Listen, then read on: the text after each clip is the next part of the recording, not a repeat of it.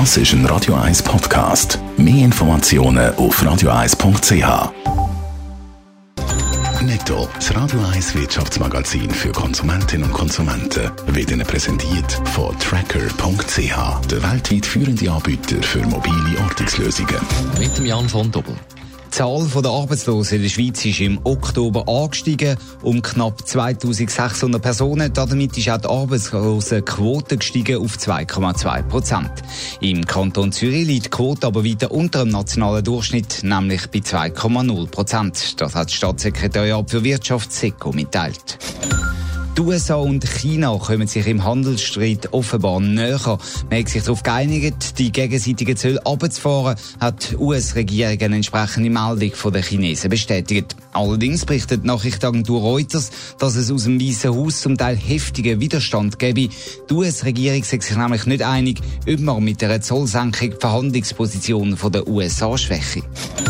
Der Unterhaltungskonzern Disney hat in den letzten drei Monaten deutlich weniger Gewinn gemacht. Noch knapp 800 Millionen US-Dollar hat Disney verdient. Zwei Drittel weniger als im gleichen Quartal 2018. Das, obwohl Disney Blockbuster gebracht hat, wie König der Löwen oder Toy Story 4.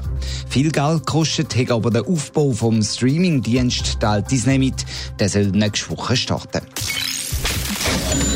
Während Jahren haben die Superreichen ihr Vermögen immer mehr können steigern, um ein Drittel in fünf Jahren. Jan von Dobbel, jetzt aber hat es eine Trendwende gegeben. Ja, laut der Milliardärsstudie, die die UBS regelmäßig macht, ist der Club der Dollar-Milliardär kleiner geworden.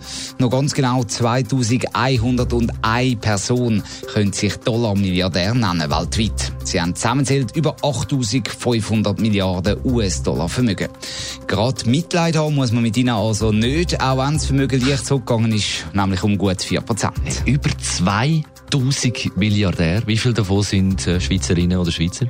Genau 33 sind es, die umgerechnet in Dollar noch mindestens 1 Milliarde besitzen. Drei Schweizer haben den Dollar-Milliardärsclub also müssen verlassen im letzten Jahr. Aber das hat unter anderem auch einen Währungsgrund, eben wegen der Umrechnung auf US-Dollar. Verluste, die sie haben müssen einfahren, sind also mindestens zum Teil eigentlich nur fiktiv. Trotzdem, weltweit hat das Vermögen der Superreichen seit der Finanzkrise Jahr für Jahr zugenommen. Jetzt ist das erste Mal zurückgegangen.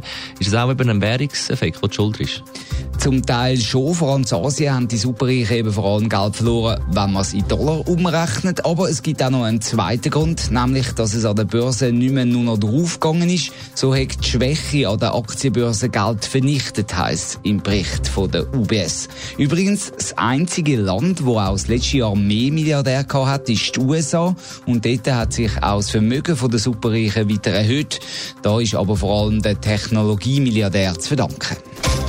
Netto, das Radio 1 Wirtschaftsmagazin für Konsumentinnen und Konsumenten, ist Ihnen präsentiert worden von Tracker.ch.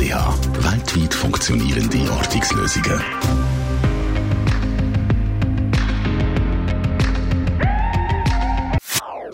Das ist ein Radio 1 Podcast. Mehr Informationen auf radio1.ch.